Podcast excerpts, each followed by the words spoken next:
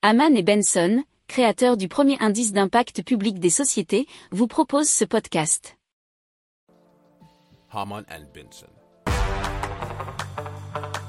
Le journal des stratèges. Monolith, qui a levé euh, plus de 300 millions de dollars auprès d'investisseurs, dont la société de capital investissement TPG et une co-entreprise de BlackRock, notamment le fonds souverain de Singapour pour commercialiser donc une méthode de production d'hydrogène appelée pyrolyse du méthane, euh, nous dit le Wall Street Journal. Alors comme le processus classique de production d'hydrogène, la pyrolyse du méthane part du méthane, donc qui est principal composant du gaz naturel.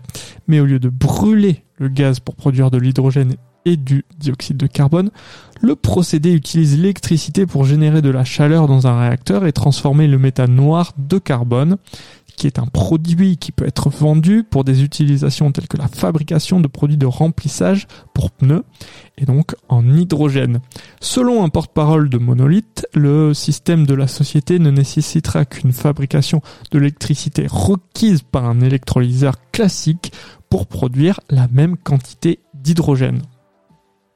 Si vous aimez cette revue de presse, vous pouvez euh, vous abonner gratuitement à notre newsletter qui s'appelle La lettre des stratèges, LLDS, qui relate, et cela gratuitement, hein, du lundi au vendredi, l'actualité économique, technologique, énergétique, mais aussi de l'hydrogène, et puis de tout ce qu'on trouvera super intéressant pour votre vie.